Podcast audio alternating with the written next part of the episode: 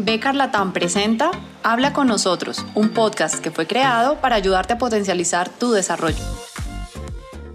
En esta oportunidad pues quisimos hablar de un tema un poco diferente a los anteriores. Eh, generalmente el manejo de las finanzas personales es algo que pues deberíamos tener eh, durante toda la vida, pero pues ahora con estos nuevos retos que estamos viviendo, este tema se ha convertido muy, muy importante y de altísima relevancia eh, por aquello de toda una incertidumbre mundial a nivel económico.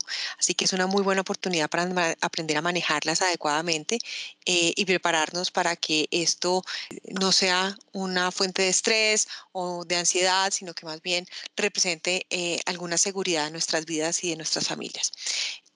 ¿Y quién mejor que nuestro vicepresidente de Finanzas, Juan Fajardo, para ayudarnos con, este tema, para que nos comparta desde su experiencia personal todas las estrategias que utiliza para poder eh, manejar nuestras finanzas personales? Juan es economista de la Universidad de los Andes en Colombia, tiene un MBA eh, de la Universidad de Eastern en Illinois y un post MBA con énfasis en finanzas y manejo de inversiones de la Universidad de York en Canadá. Em, él lleva más de 20 años trabajando en el área de finanzas en empresas como Johnson Johnson, Mave, Diallo y Holcim y está en Becar desde el 2018, así que probablemente la mayoría de ustedes eh, ya lo conocen. Así que bueno, Juan, bienvenido. Muchas gracias por aceptar esta invitación. Muchas gracias por la invitación, Juana. Nuevamente, miren, el tema que vamos a hablar acá al final del día, cuando ustedes lo vean, probablemente les va a parecer bastante intuitivo. Ustedes dicen, no, la persona de finanzas de la compañía hablando del tema, pero se van a dar cuenta que realmente estoy hablando de finanzas personales, que tiende a ser algo diferente a lo que son las finanzas, a las finanzas de una empresa. Hay un tema intuitivo, como les decía. Entonces, miren, yo quisiera pasar, tener esta conversación alrededor de tres pilares eh, de finanzas personales para hablar el día de hoy. Uno es el tema de planeación, el otro es el tema de ahorro, deuda y en la conversación de la mañana salió un poco la pregunta de inversión. Bueno, cuando hablemos de ahorro también podemos hablar un poquito de temas de, inversión y un, tercer pilar que es el tema de prevención. Y lo que he tratado de poner es algunos consejos básicos que cuando los, van, los vayan viendo, pues creo que nos va a ayudar eh, a entender por dónde, va, por dónde va el tema. Entonces, si no hay más, si quieren, empecemos por el tema de planeación. Por, la parte de planeación, un punto bien importante que yo les sugiero y es por lo que uno tiene que empezar es rastreemos los, gastos. Es siempre importante hacer un, ejercicio de entender en qué me estoy gastando yo mi dinero. Eh, ustedes se darán y se sorprenderán eh, mucho en qué, se lo, en qué se lo pueden gastar. cuando se da uno cuenta, a veces hay una cantidad de pequeños detalles en los que se va, eh, que son grandes. Les voy a poner un ejemplo, creo que lo, que lo puse esta mañana, pero por ejemplo, si ustedes son las personas que les gusta irse a tomar un café todas las mañanas a Starbucks, por poner un ejemplo, eh, en, antes de ir a la oficina y pasan y compran su cafecito y de pronto, eh, no sé, un, un pan al, lado, eh, cuando se dan cuenta, eso pueden ser 4 o 5 dólares por, por cada, cada vez que uno va. Y si lo suman por 5 días y por un mes, son 120 dólares que, que uno se gasta de un momento a otro eh, en, en, el tema del café. Uno dice, uy, Dios mío, puede ser o no puede ser. Miren, si ustedes tomaran esos 120 dólares y los pusieran en un periodo de cinco años a producir en una tasa, en una cuenta de ahorros muy pequeña, eh, tendrían 9 mil dólares. Eh, y uno dice, 9 mil dólares, por lo menos en Colombia, puede uno comprar un carro pequeño con eso. Entonces, eso les da un poquito una idea de, del tema de los gastos. Entonces, mi primera sugerencia y mi primer punto para poder empezar sobre cualquier cosa es hagan un ejercicio. Hagan un ejercicio de eh, una semana, bueno, realmente un mes, donde, donde empiecen a, a mirar en qué se está yendo el dinero de, ustedes, pero lo básico y lo sencillo es claro, siempre uno, lo, grande se da cuenta, el, el, arriendo, los servicios, la administración del apartamento, eh, los bueno, seguros del carro, lo que sea, pero, pero también háganle, háganle seguimiento a los gastos pequeños y con base en eso ustedes van a poder tener una figura clara de dónde se está yendo el dinero que ustedes tienen. Y nuevamente les garantizo que se empezarán a dar cuenta de unas sorpresas que uno nunca había caído en cuenta hasta que, hasta que empieza a tener esto. Es un ejercicio un poco eh, que requiere esfuerzo y que requiere paciencia, pero creo que vale la pena hacerlo. ¿Ok?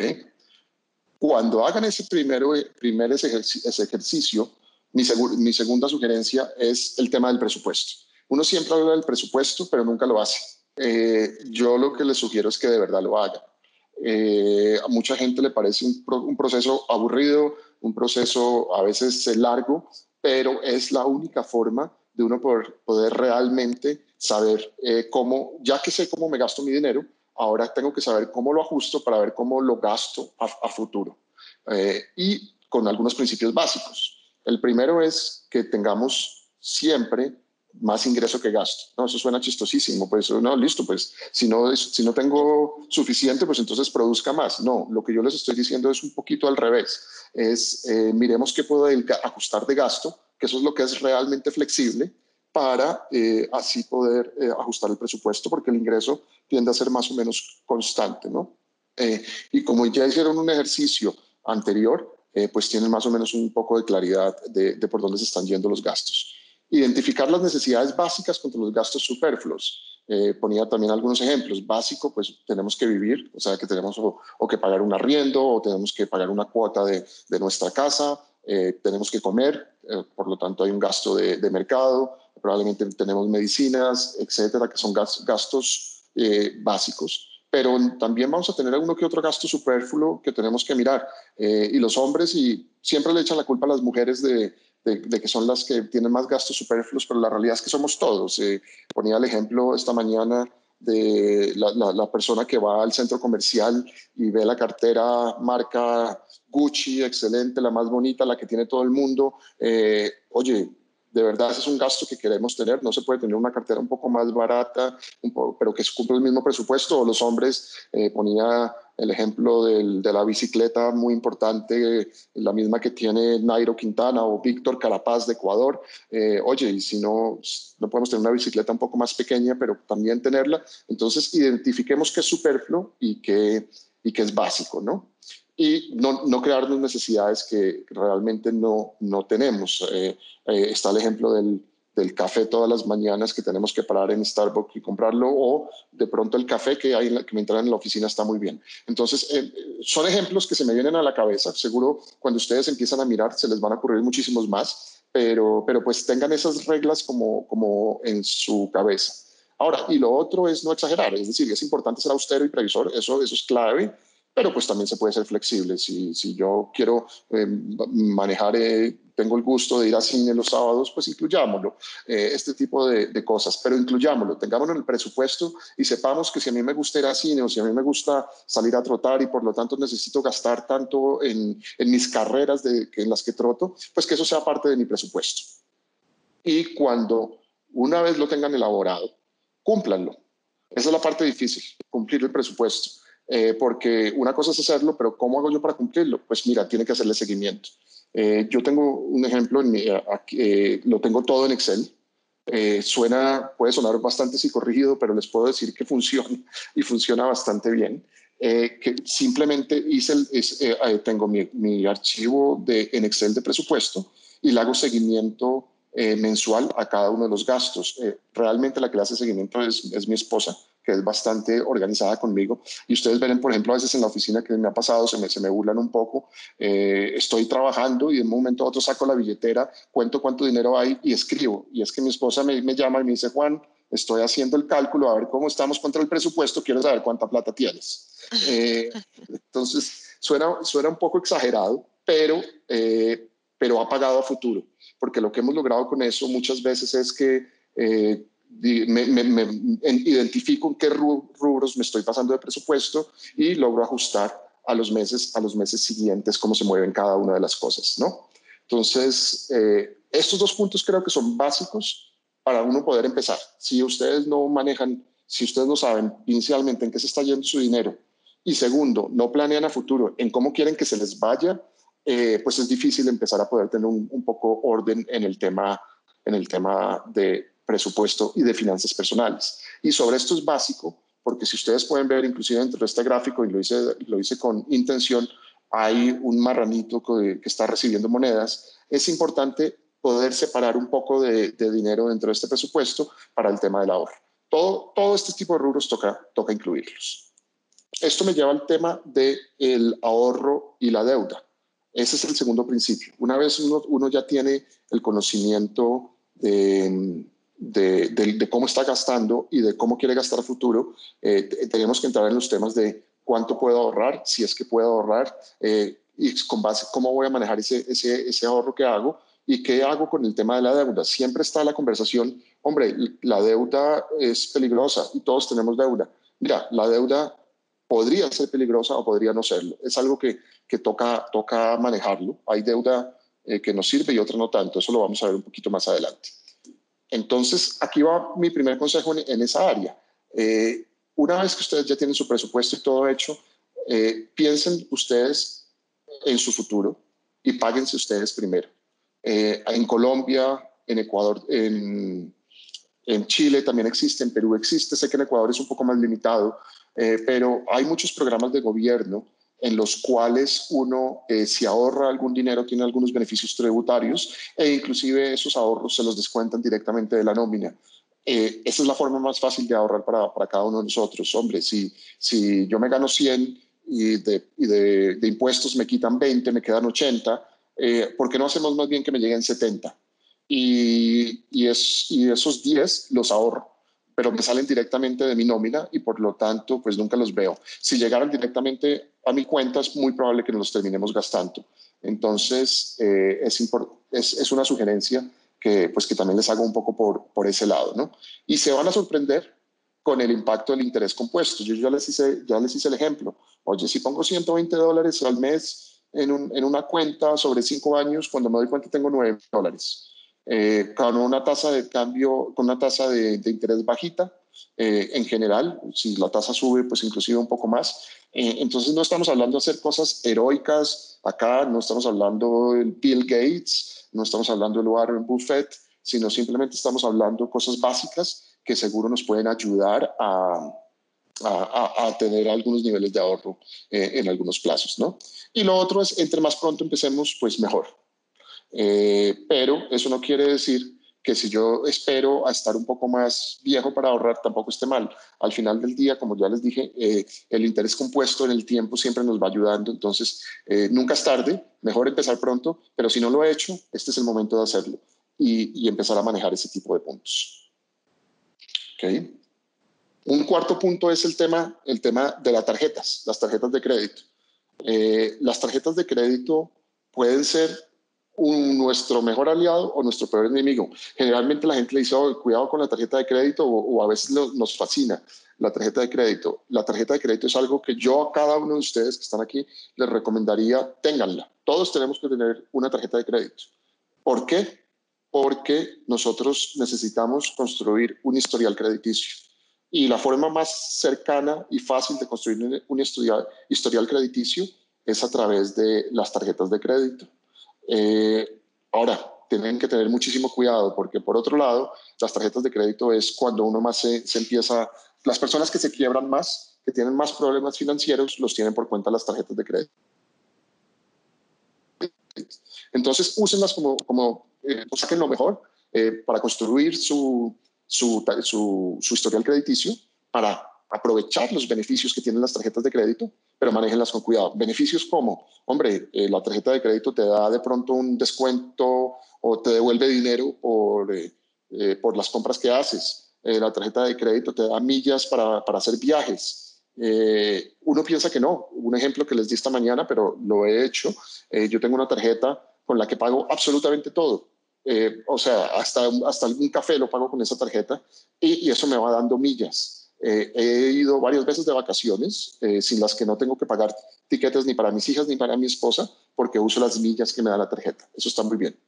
Ahora, la tarjeta nunca, nunca, de verdad nunca, eh, la usen para pagar servicios a más de una cuota.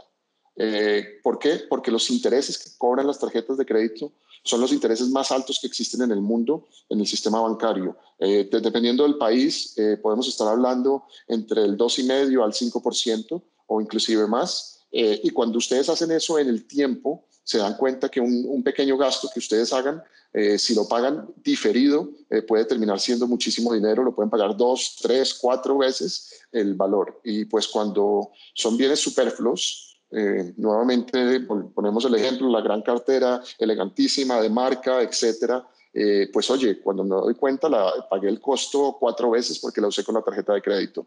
Aquí en Colombia usamos mucho el término del, del tarjetazo, eh, que se lo he oído mucho a mis amigos, donde dicen, no, yo estuve, estuve en un centro comercial, estuve en un centro comercial y me encantó la bicicleta que vi, estuvo buenísima, yo tengo que tenerla y la necesito comprar ya y por lo tanto eh, metí la tarjeta de crédito aunque no tengo la plata y la pago a 36 meses o, o 48 meses. Eh, sugerencia, no, no hagan eso, la terminan pagando muchísimas, muchísimas veces.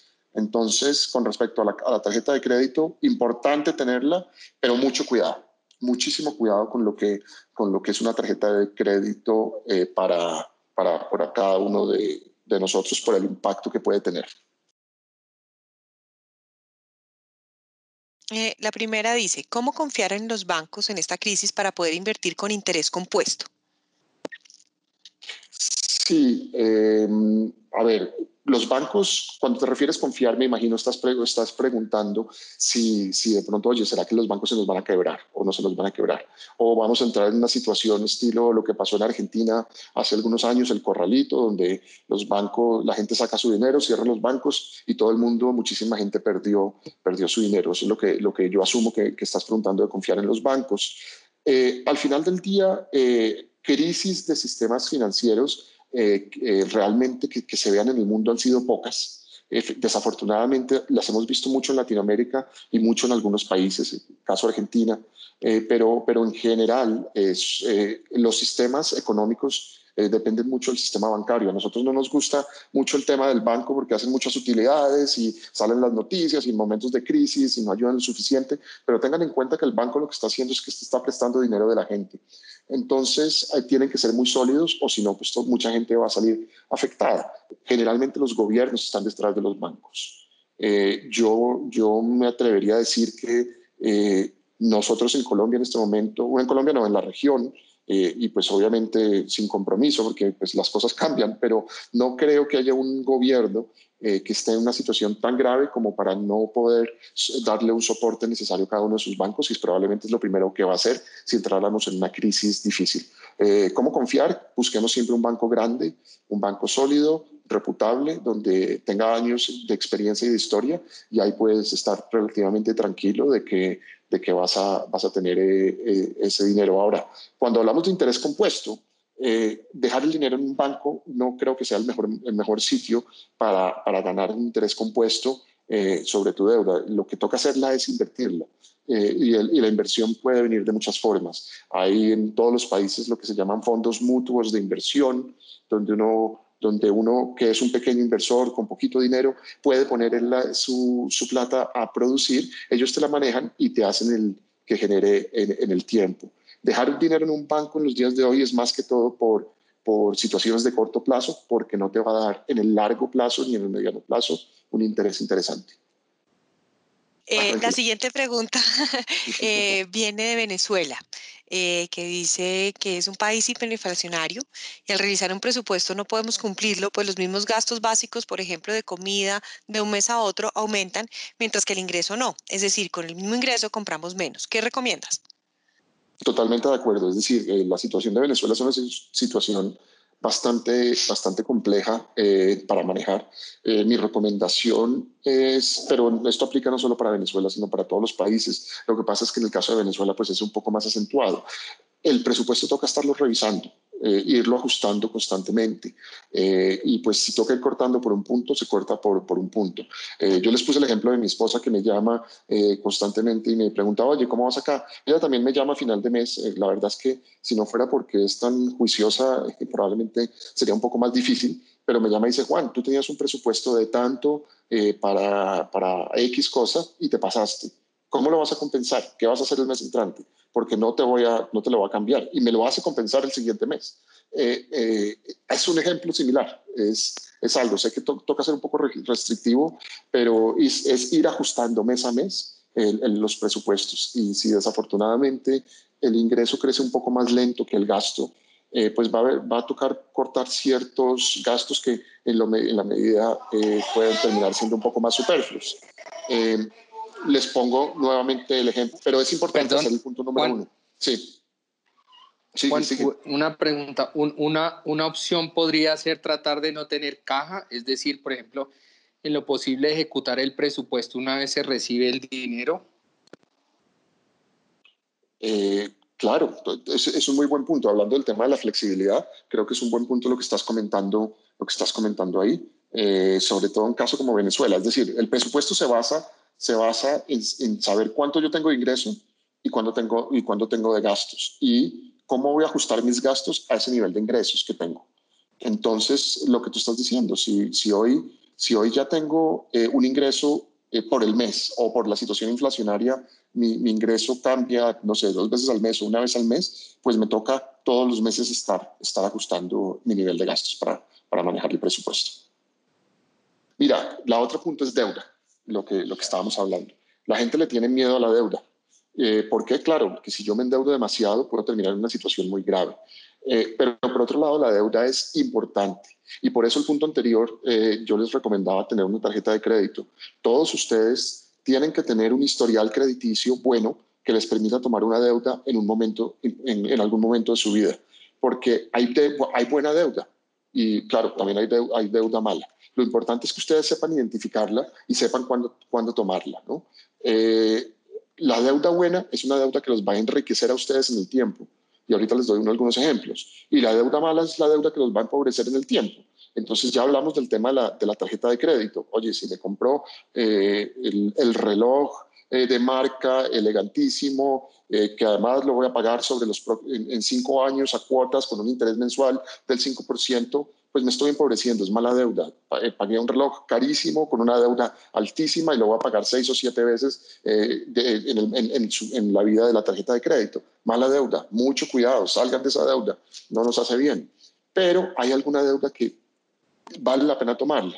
Oye, no tengo dinero para, para, hacer una especialización, pero yo sé que al hacer la especialización voy a estar en la, en la, posibilidad de tomar una mejor, una mejor opción laboral que me va a pagar más y por lo tanto eh, pues voy a mejorar mi nivel de ingreso.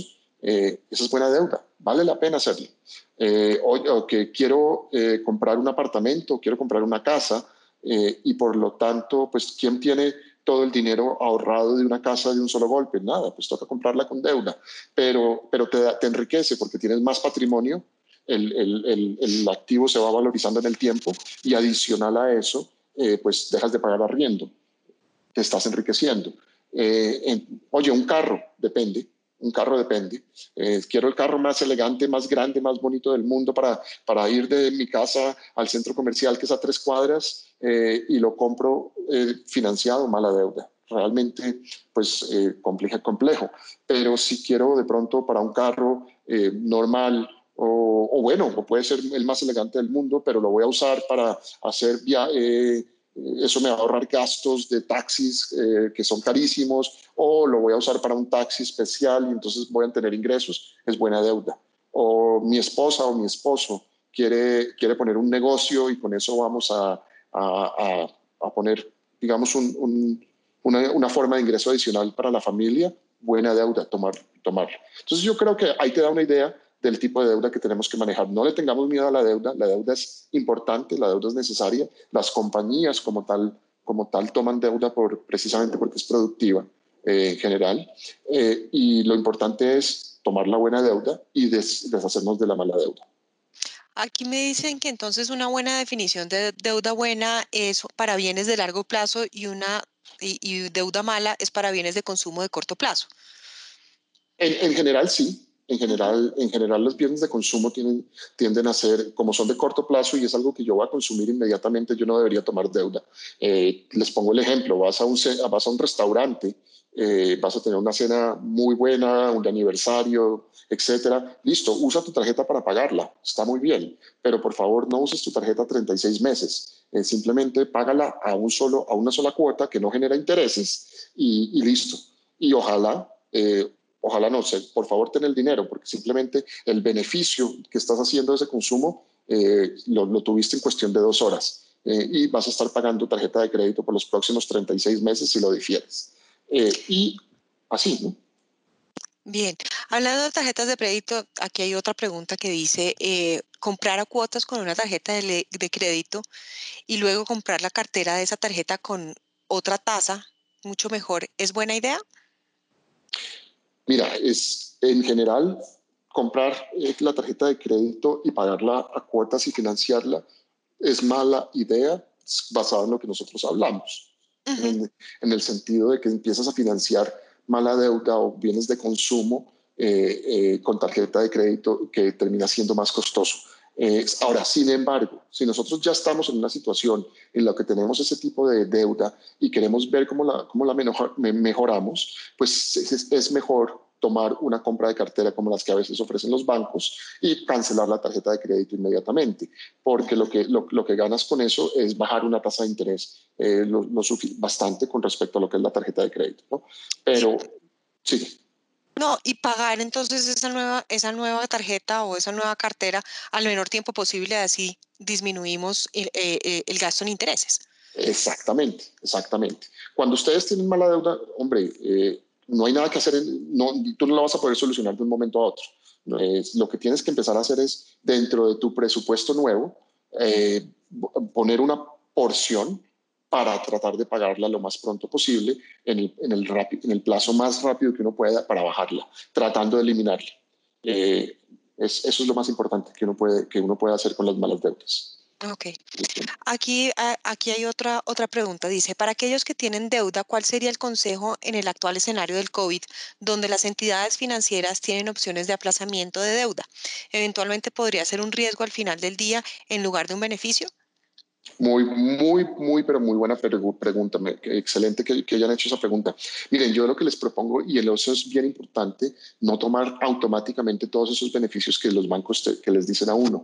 Eh, es importante que lean la letra menuda, que hablen, que llamen al banco y pregunten la información.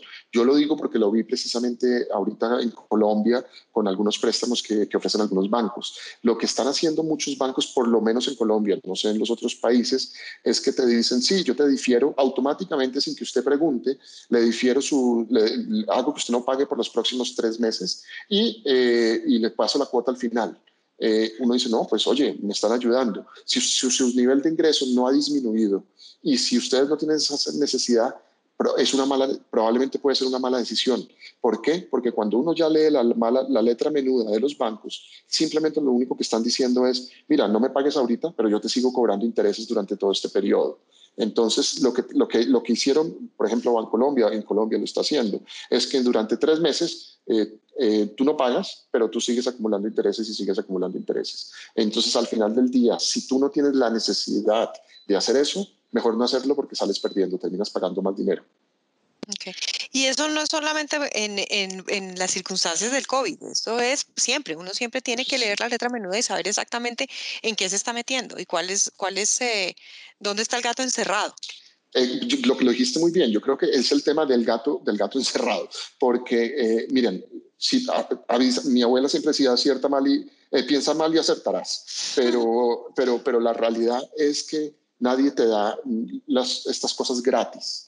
Eh, y pasa mucho con las tarjetas de crédito. Las tarjetas de crédito a veces te dicen, no, no, no, eh, cero interés, 12 meses cero interés. Revisen bien la letra menuda, porque podríamos tener alguna situación en la que están ganando la plata por otro lado. Ahora, si la están ganando con, con la, eh, la, empresa a la que, por ejemplo, si, la, si tú, o sea, la empresa que, que, si no es contigo, que se la están ganando, pues no pasa nada. Pero si es contra ti, pues sí toca mirarlo. Un ejemplo, Falabella. Eh, yo, y, espero que esto no salga, pero pues cuando yo miro, por ejemplo, Falabella a veces te ofrece aquí en Colombia eh, eh, compras con cero interés, pero cuando tú te das cuenta, lo que te dicen es sí, cero interés, pero le cobramos una cuota mensual en Colombia son de 20 mil pesos por usar la tarjeta. Al final del día te están cobrando los intereses por otro lado.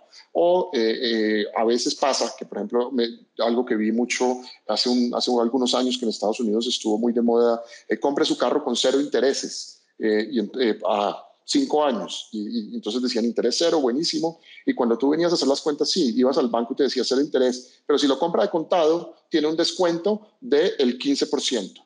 Entonces, realmente te están cobrando en el tiempo los intereses, porque si lo hubieras comprado ahí mismo, salía más barato. Como no lo compras ahí mismo, sale 15% más caro, pero no te cobran intereses. ¿Qué hicieron? Simplemente te cobraron los intereses en el tiempo, te los cobraron. Entonces, simplemente lean la letra menuda. Si suena, si suena muy bueno para ser verdad, probablemente es que no es verdad.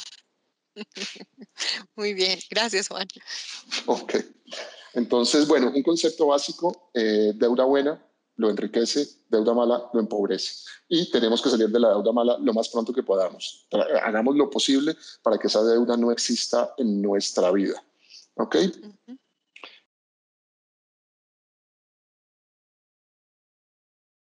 Ya. Ahora, listos. Eh, ahora viene el tema, que esa fue una pregunta que me hicieron esta mañana. Eh, ahorros e inversión son cosas totalmente diferentes. Eh, partimos muy bien de la base y hacerlo, y está muy bueno si, poder, si podemos separar un poquito, lo que sea, todos los meses de lo, que, de lo que recibimos, pagándonos lo primero y dejándolo guardado, eso es un ahorro y esos ahorros están bien. Guardemos, tratemos de hacerlo siempre.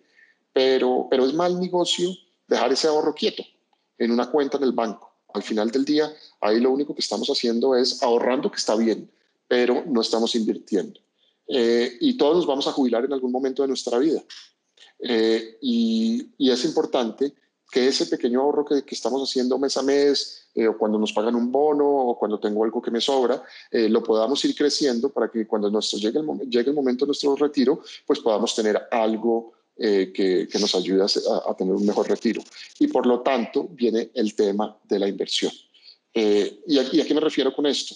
Eh, hay formas de trabajar, por ejemplo, los fondos mutuos de pensiones que toman el dinero pequeño de cada uno de nosotros, que somos pequeños inversionistas, que realmente no, no tenemos grandes fortunas, pero poquito, y ellos lo juntan de todo y con eso lo invierten como si fuéramos el gran inversionista en nuestro nombre eh, de, varias personas. Y con eso eh, aplican conceptos como diversificación, eh, bueno, muchas cosas en el tiempo que nos aseguran que nuestro, nuestro crecimiento, nuestro ahorro crezca al interés compuesto en el tiempo, porque no es solo interés, es, es, también el beneficio y los dividendos que nos produce la inversión. Entonces, un consejo, si no dejen su dinero eh, como hacían en la época de nuestros abuelos o bisabuelas, que yo, yo guardo y lo pongo debajo de un colchón el dinero, o simplemente un tarro de galletas y lo voy llenando de billeticos y se queda en la cocina guardado, sino tomen ese dinero e inviértanlo.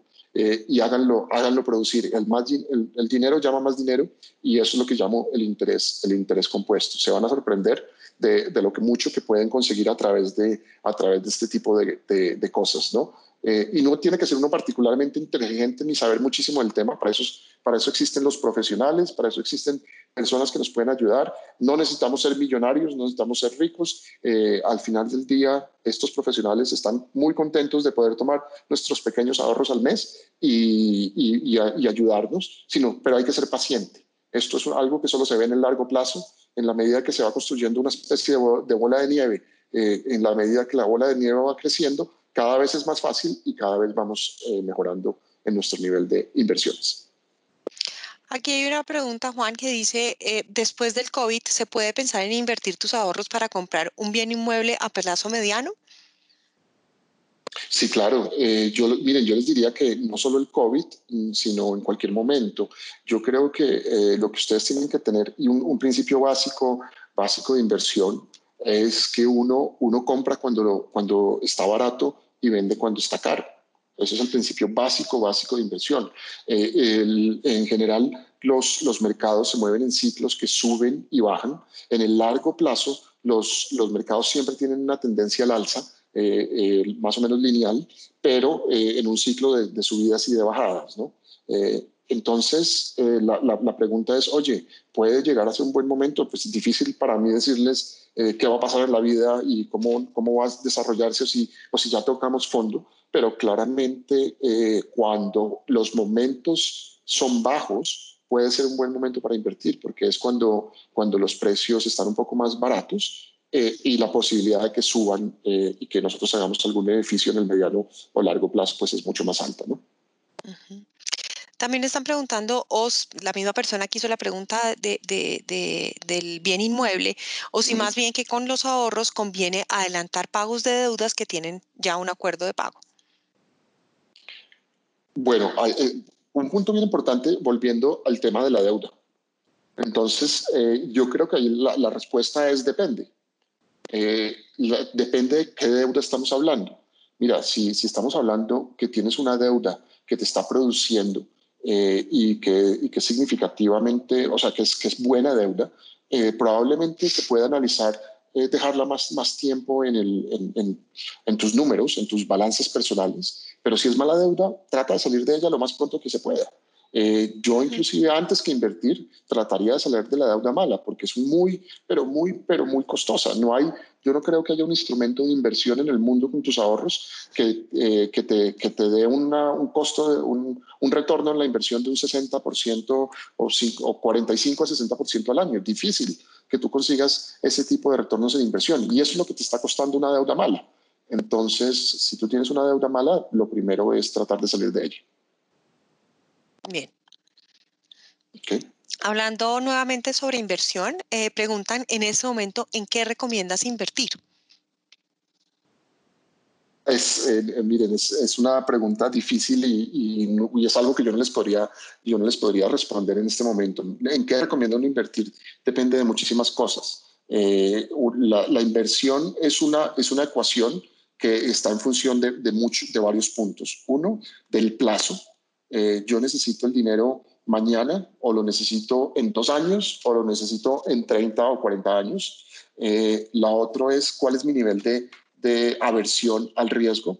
Soy una persona que, que, me voy a, si mañana me dicen, oye, mira, si tú inviertes tus 100 pesos eh, y en tres años puedes tener 200, pero puedes, pero puedes perder 90, ¿te gusta? O tú eres una persona que invierte tus 100 pesos, en tres años puedes tener 110 o puedes, o puedes perder 10. Eso, eso es muy diferente.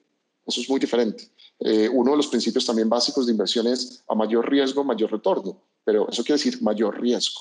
Es, entonces, eh, de, acuerdo a tu carácter, eh, tu capacidad, de acuerdo a tu plazo, en ese momento es que uno define cómo son los, los, los, las formas de inversión que se maneja. Y lo otro es que generalmente las personas como nosotros, eh, que somos individuales, eh, somos muy malos invirtiendo. Mi recomendación para cada uno de los que estamos acá es que, no juguemos a ser los inversores porque para eso hay profesionales que saben, que saben del tema. También entran ya eh, palabras como diversificación de riesgo, empieza a volverse un tema un poco más técnico y más complicado. Entonces, para responderte la pregunta, es difícil decir en qué recomiendo invertir, depende de tu nivel de riesgo, depende de tu, de tu interés de diversificación, depende de tu plazo, depende de tus objetivos de, con, con ese dinero. Eh, y para eso eh, se tiene que mirar siempre con un profesional para mirar eh, cuál es la mejor opción para cada uno de, esos, objetivos. Entonces, aquí preguntan, ¿dónde buscar ayuda para invertir? ¿Con quiénes, por ejemplo? Un buen punto. Mira, les puedo dar, por ejemplo, en Colombia, pero sé que existen en Chile, Perú y, en Ecuador también. existen los, fondos de pensiones privados, por ejemplo. Eh, o los fondos de, mutuos de inversiones. Eh, en Colombia existen compañías como Scandia, como Protección, como Porvenir, que les dan fondos de pensiones voluntarios, donde eh, esas mismas personas tienen los portafolios, los fondos mutuos, y son los que te hacen estos cuestionarios. Tú llegas y te reúnes con ellos y te dicen, mira, cuánto es lo que, inclusive te pueden ayudar a hacer un presupuesto te pueden dar, te, pueden dar ideas de cómo hacerlo y después te pueden empezar a, ofrecer opciones dependiendo a tu rango de, de, sí, a tus objetivos y a tus formas de aversión al riesgo y este tipo de cosas. Yo empezaría por fondos mutuos. Fondos mutuos, eso es, lo que yo buscaría dependiendo de cada uno de los países.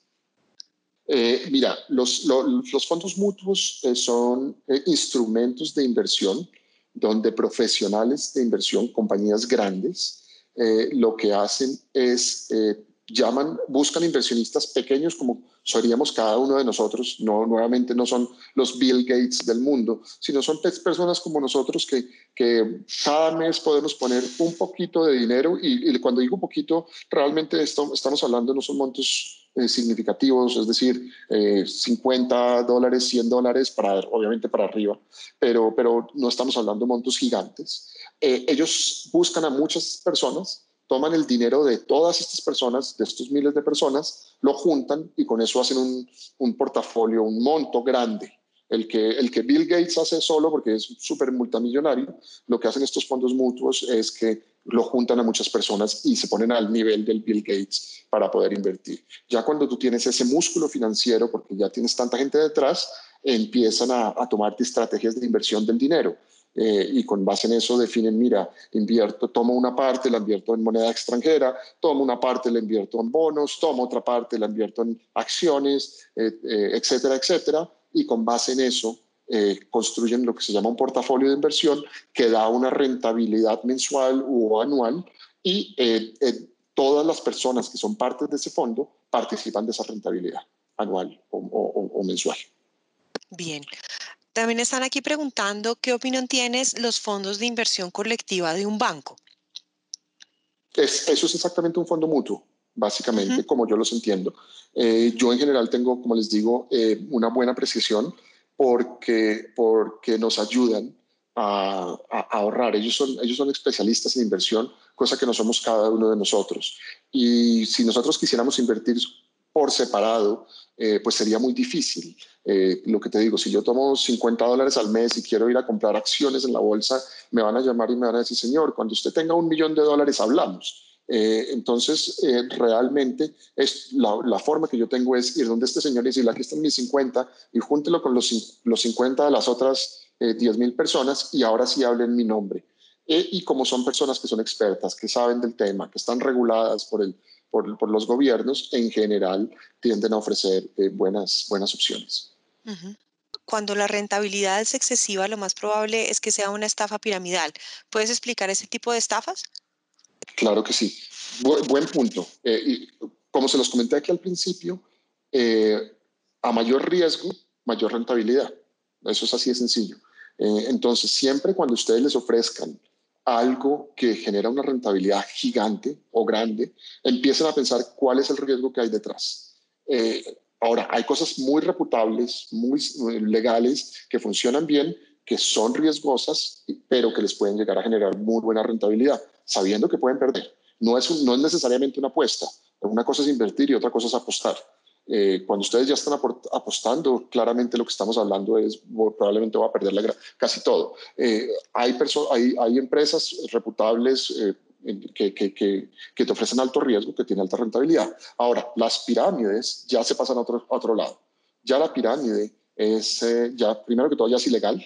y segundo que todo, es, pues, pues al ser ilegal es un engaño. ¿Qué es lo que hacen las pirámides? Vienen contigo y te ofrecen una rentabilidad bastante buena, y tú dices, no, oye, si yo tenía mis ahorros en, en la cuenta de ahorro de un banco y me estaba dando el 2% al año eh, y ahora me apareció este señor que me está ofreciendo el 40% al año, pues ¿cómo no lo hago? Y tú entregas y les pones tu dinero. ¿Qué es lo que están haciendo realmente en las pirámides? Lo que ellos hacen es que van hacen un ejercicio de mercadeo o de ventas donde están captando plata de cada una o dinero de cada una de las personas y lo están usando para pagar los intereses y la rentabilidad que prometieron a las otras personas. Eh, no están reinvirtiendo el dinero, sino simplemente están tomando dinero de otra gente para pagar lo que han prometido a, los, a las personas anteriores. Por eso es que es una pirámide, porque empiezas, empiezas con gente en, la base a la cual le va, se te va acabando. Va a llegar un momento en el, en el tiempo en que se te va a acabar el pago de la capacidad de captar dinero y de pagar esos, esos altos intereses. Entonces, eh, siempre desconfíen. Nuevamente, eh, piensa mal y acertarás. Eh, si, si se ve demasiado bueno para ser verdad, probablemente es que hay algo mal. y tengan mucho cuidado con esas pirámides, ¿no? Muchos inversores recomiendan convertir periódicamente el 80% del ahorro en inversión y mantener el 20% rentante, restante como ahorro por alguna contingencia o nueva oportunidad de inversión. ¿Es esta la mejor recomendación práctica? Sí, mira, y, está, y va a ir un poco por el lado de, prevención que les voy a hablar. Eh, mira, mi, mi, mi, mi recomendación de porcentajes realmente eh, el porcentaje es el porcentaje con el que ustedes puedan eh, vivir y sentirse tranquilos. Sin embargo, sí es crítico e importante que tengamos un fondo, un fondo de emergencias. Eh, y aquí es donde vamos al, al tema de prevención. Hombre, desafortunadamente las emergencias pasan. Nosotros no sabemos si tenemos el día de mañana una enfermedad, si, si el carro se estrelló y toca arreglarlo, si hay un terremoto, si lo que sea, Dios quiera que no, pero siempre algo pasa. Al final del día eh, no se trata para cuándo vamos a usar, cuándo de para, qué vamos a usar el fondo, sino cuándo lo vamos a usar. Realmente lo vamos a usar en algún momento. Entonces sí es importante que nosotros tengamos eh, disponible un dinero mínimo eh, para cubrir alguna emergencia en, en, algún momento. Entonces tú me preguntas porcentaje, mira. Algunos dicen 80, perdón, 20% del ahorro, otros dicen 5, da lo mismo. Yo, yo, yo creo que eso puede haber mil teorías, mil puntos, pero lo que sí es importante es que el día que tú tengas una emergencia eh, puedas tener la tranquilidad de poder usar ese dinero en vez de tener que salir a tomar deuda eh, o, peor aún, que ni siquiera tengas acceso a la deuda y ver qué haces eh, y poder cubrir, porque claramente una emergencia se nos puede presentar a cualquiera en cualquier momento. ¿Ok? Entonces creo que con eso hice la pregunta y volvimos al tema de la prevención, que era un punto que tenía yo, que, que, que tenía yo ahí, es decir, siempre asegúrense de tener un fondo de emergencia. Eh, ¿Cuánto es cuánto?